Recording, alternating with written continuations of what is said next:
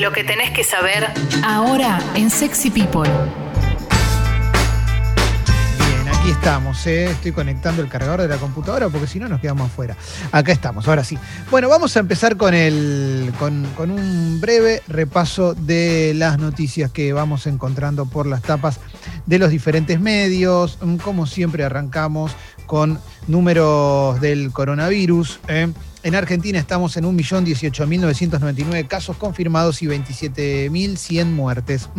Ayer se confirmaron 16.337 casos nuevos y 384 fallecimientos.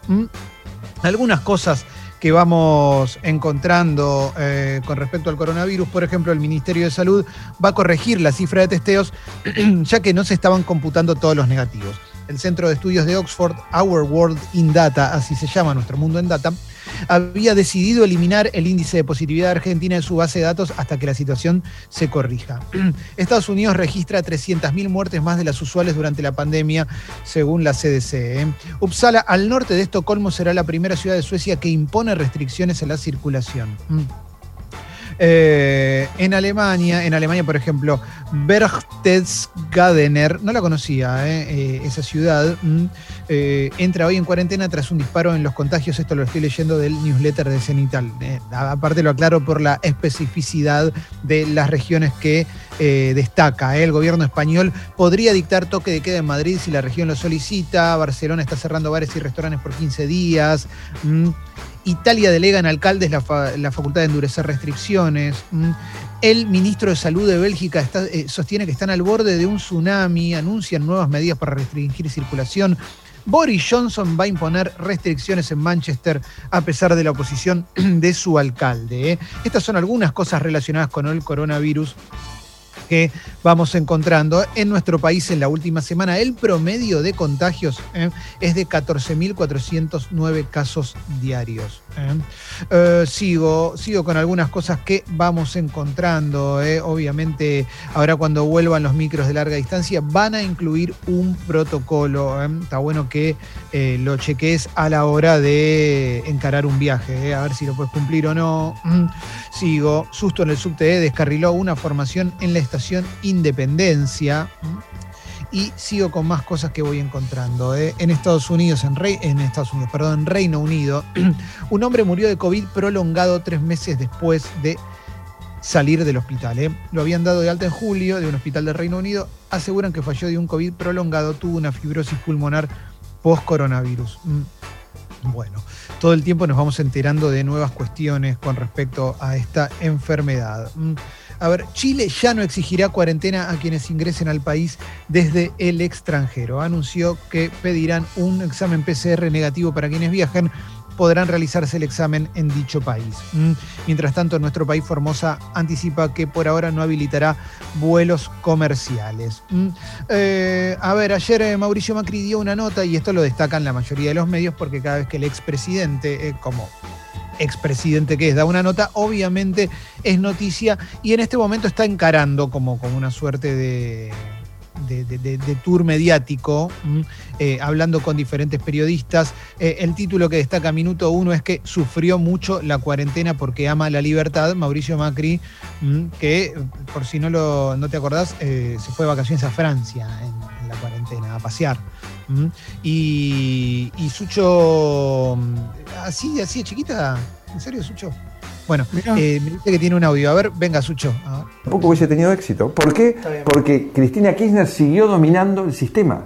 Entonces no había posibilidad de alcanzar acuerdos profundos. Tuvimos pequeños acuerdos todo el tiempo, pero no los profundos, porque había una fuerza instalada que nunca abandonó el- control del sistema político, especialmente el peronista, el, la- el- el- el partido peronista, que no impidió, que, que lo impidió, a tal punto que ni siquiera me, me- me traspasó los atributos.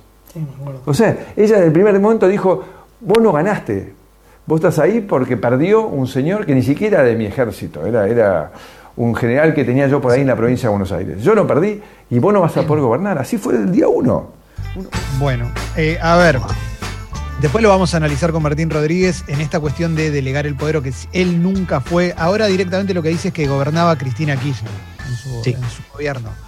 Eh, yo entiendo que, hay estrategias políticas, pero la verdad que si vos realmente tenés ganas de creer eso, es tu responsabilidad. La verdad es que no, me parece. No me parece echarle.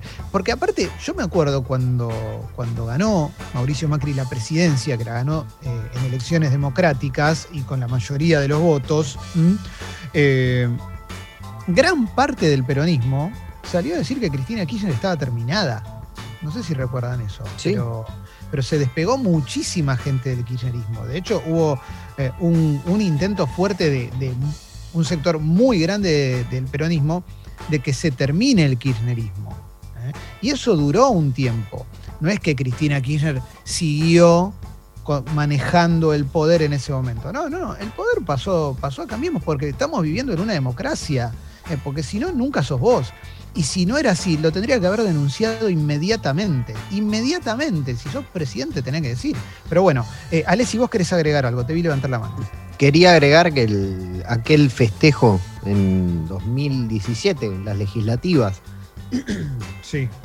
en donde incluso, no sé si fueron declaraciones de él, de que la, la habían derrotado y ese intento de volver al poder ya había quedado neutralizado para siempre. Sí. cosa así había dicho. Sí. ¿No? Eh, Es raro, porque aparte digo, mm, no, como ciudadano, como, como, no sé, como argentino, me hubiese venido bárbaro saberlo en 2016, por ahí, o 2017, ¿no? no se puede vivir reconstruyendo el pasado. O sea, no se puede vivir rearmando la historia. Bueno, no importa, después lo vamos a hablar con Martín Rodríguez. Hay muchas cosas para hablar hoy en, el programa eh, y de todo tipo también, ¿eh? Y de todo tipo. Vamos a hablar también de la Oficina Anticorrupción, vamos a hablar de, varias cuestiones, de varias cuestiones. Bueno, a ver, sigo, estoy en la etapa de eh, Infobae. Hay una sobrecarga desmedida del sistema, dijo Fernán Quirós en su habitual conferencia de prensa. ¿eh? Habló de la decisión de la Universidad de Oxford de excluir a la Argentina de su ranking. Dijo, las provincias están pasando el pico también. El ministro de Salud. eh, siempre que leo esto pienso, ¿viste? El ministro de Salud de la eh, Ciudad de Buenos Aires todos los días da una conferencia de prensa, ¿viste? A la, mañana tempranito lo cansado que debe estar y como la mayoría de la gente que está en situación de responsabilidad relacionada con la salud, eh, no se habrá imaginado jamás que iba a tener que atravesar una situación tan, tan dura como esta. ¿Mm? Bueno, a ver, continúo con más cuestiones. Eh, Alberto Fernández quiere ir con Evo Morales a la jura de Arce en Bolivia para fortalecer la agenda regional, dice eh, Infobae también. ¿eh? A ver, vamos con, con más cuestiones para el polideportivo. Un ex futbolista de la selección uruguaya publicó una foto de, de desnudo por error en redes sociales. Tuvo que explicar lo ocurrido. Estamos hablando de Fuchile, ¿eh? Fuchile, el de la. Que lo hizo. ¿Para que lo voy a ver? Porque no lo, no lo tenía. Estoy viendo la foto, me parece que Yendo. es Fuchile. eh, y quiero saber si justamente tiene un Fuchile. A ver, va- pará, vamos a ver. Sí, Jorge Fuchile. ¿eh? Ah, Jorge sí, Mirá. es, es jugador de Nacional, jugador de la selección, marcador de punta. Ah, Sí. mirá, justo en Instagram se ve que le, le- le erró, le erró. Fue algo íntimo, le da pena por la familia, pero bueno. Eh, Como Alessi, que, que se sacó la foto en la, en la bañadera ¿eh? una vez. Ah, eh, claro. Mandó un amigo una foto en la bañadera y sin querer la publicó y yo la guardé y la tengo para siempre atesorada. Erótico que fue. Sí, Uf. sí, sí, muy arriba, Ale, muy, muy arriba. Erecté gro- Bueno, sigo, sigo con más cuestiones, sigo con más cuestiones. Eh, a ver, a ver, ¿qué más vamos encontrando por tapas de los medios? Mm, hay mucho de deportes, lo que estoy viendo es que hay mucho de deportes. Mm. Eh, también Anamá Ferreira está recuperada del coronavirus. Eh, me volvía loca pensar que no vería más a mi hija, dijo Anamá. eh. Demi Lovato afirmó que se contactó con extraterrestres y compartió su, eh, su evidencia eh, de su experiencia. Bueno, vamos a continuar. Demi Lovato trabaja en la última película de Will Ferrell, la que sucede en Islandia. Y es una gran película. Yo no sé si vieron esa película de Will Ferrell, pero es una maravilla total. La, de la historia del Euro, Eurodance, algo así, no me acuerdo cómo se llama. Pero es- una gran, gran película, muy recomendable. ¿eh? Bueno, sigo. Eh, en tapa de página 12, Macri apuesta a minimizar y negar los dichos de su hermano. Esto se lo preguntó también ayer eh, Jonathan Viale, le preguntó por el libro que va a salir, el libro que escribió el periodista Santiago Donel, que son 18 horas de entrevistas a su hermano Mariano. Su hermano, también hijo de Franco, en el cual eh, por lo que se está anticipando, revela un montón de cuestiones de, negocios familiares que, que, bueno, que no, no, son, no son afines a, lo que suele declarar Mauricio Macri. Entonces, obviamente hay una, hay una tensión porque, porque, bueno, Mauricio Macri dice que lo, que lo que habló su hermano en el libro son cosas falsas, que canalizó sus broncas de manera equivocada, son cosas falsas que viene diciendo el kirchnerismo desde hace mucho tiempo. Dijo Mauricio Macri, es un libro que va a hacer ruido, ¿eh? te guste o no te guste el libro, va a hacer ruido, eso, eso está clarísimo. ¿eh? Eh, Alexandra Ocasio Cortés, no sé si lo ubican, esta congresista estadounidense joven, que, que, es muy popular, de, de, origen latino, debutó en Twitch, se puso a jugar a la Mongas en Twitch y reunió 430 mil personas a la vez. Me, me, resulta muy fascinante esta cuestión de, de las nuevas generaciones de la política adaptándose a, a, la tecnología. Que eso es interesante porque me acuerdo, ahora ya no me acuerdo dónde lo había leído, pero cuando hubo polémica con Facebook y las prácticas de Facebook y fue Mark Zuckerberg a hablar al Senado estadounidense, había mucho senador muy mayor que no le podían hacer preguntas que lo complicaran porque se notaba que no tenían la menor idea de lo que estaban hablando. Más allá del trabajo de sus asesores y sus equipos, no podían repreguntar porque Mark Zuckerberg les daba una explicación y les quedaba muy lejano. Y estamos hablando de Facebook, una red social que ya tiene no sé, 15 años de estar Facebook. Bueno, sigo, sigo con más cosas que voy encontrando. Eh, no sé si vieron, pero Pepe Mujica eh, bueno, lo deben saber, renunció al, a, su puesto en el Senado en, Uruguay y fue a dar, eh, fue a dar un discurso. No sé, Sucho, ¿tenés algún, tenés audio de, de Pepe Mujica? Eh, porque, porque fue bastante, bastante emotivo. A ver, escuchemos un poquito. Sinceramente me voy porque me está echando la pandemia. Ser senador significa hablar con gente y andar por todos lados. El partido no se juega en los despachos. Y estoy amenazado por todos lados, por, por doble circunstancia, por vejez y por padecer una enfermedad inmunológica crónica. Y le quiero transmitir a los jóvenes, hay que darle gracias a la vida. Triunfar en la vida no es ganar. Triunfar en la vida es levantarse y volver a empezar cada vez que uno cae. Eh dijo muchas más cosas también Pepe Mujica. Eh, espero que la, la verdad, espero que, que, la visión polarizante que tenemos en el mundo eh, no te impida disfrutar de, de, escuchar a Pepe Mujica. Mm, a los 85 años está eh, dejando de, de, estar en el, Congreso. El odio es fuego como el amor, pero el amor es creador y el odio nos destruye. En mi jardín hace décadas que no cultivo el odio porque aprendí una dura lección que me impuso la vida que termina estupidizando. Eh, esta es una de las cosas que, también dijo Pepe Mujica, que eh, el invitado de hoy, nuestro invitado de hoy, con quien vamos a charlar eh, en un rato, lo entrevistó hace poquito y, y es muy buena la, la entrevista que le hizo. Eh, bueno, a ver, alguna cosita más que vaya encontrando y después vamos a poner solo una canción para ir al polideportivo de Leo, porque, porque estamos muy completos en el programa. La verdad que hoy estamos muy, pero muy, pero muy completos. ¿Mm? Eh, a ver, sí, yo creo que ya estamos, che, yo creo que ya bueno. estamos. Sí, porque estaba viendo la cantidad de cosas que hay para el polideportivo, Leo. Y, hay mucho hoy.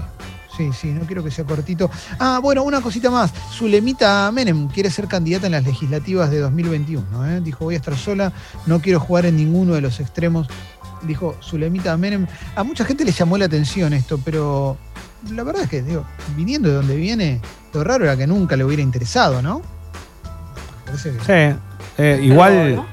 eh, ella desde hace un tiempo que viene siempre sí. mostrándose eh, sí. más que nada en redes sociales y eso como una posibilidad a futuro de...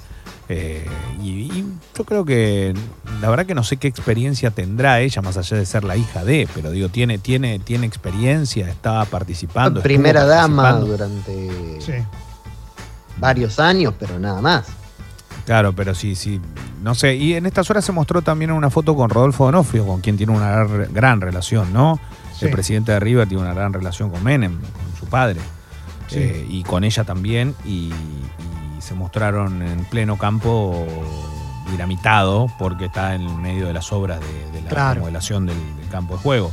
Y a mí me parece, ojo, ojo, me parece que esa foto no es solo por el amor a River. ¿eh? Esa foto tiene que ver con que Rodolfo Onofrio sigue eh, con su decisión firme de formar parte de la política. Y ella quiere acompañarlo. Bien, bien, bien, bien. Em, dos cositas muy cortitas que van a pasar en Netflix, que, que lo leo de los medios y que, me resulta súper interesante.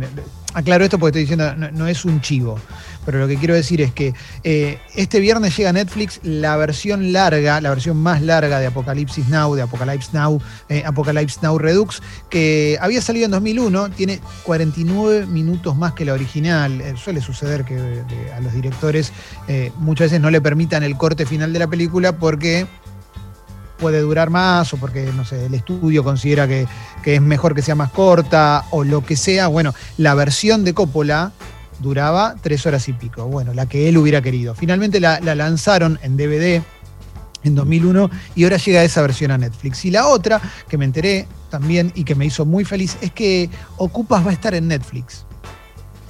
Y no solamente va a estar en Netflix, sino que como tiene un problema Ocupas, que es que usaba muchas canciones cuyos derechos son carísimos de pagar, están rearmando la banda de sonido con eh, Santiago Barrio Nuevo de El mató un policía motorizado.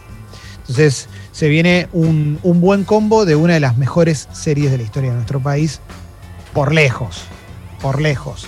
Una serie maravillosa ¿eh? y que sigue siendo fuertísima. Pero bueno, cerramos. Qué buena noticia. Estoy re contento. No sé cuándo va a salir, pero eh, me pone muy, pero muy feliz. Cerremos porque tenemos Polideportivo, después Martín Rodríguez, eh, después entrevista, después periodistán, muchas cosas. Así que vamos para adelante, Sucho, dale. Estas fueron las noticias. Volví a escucharlas en Sexy People Podcast, en todas las plataformas.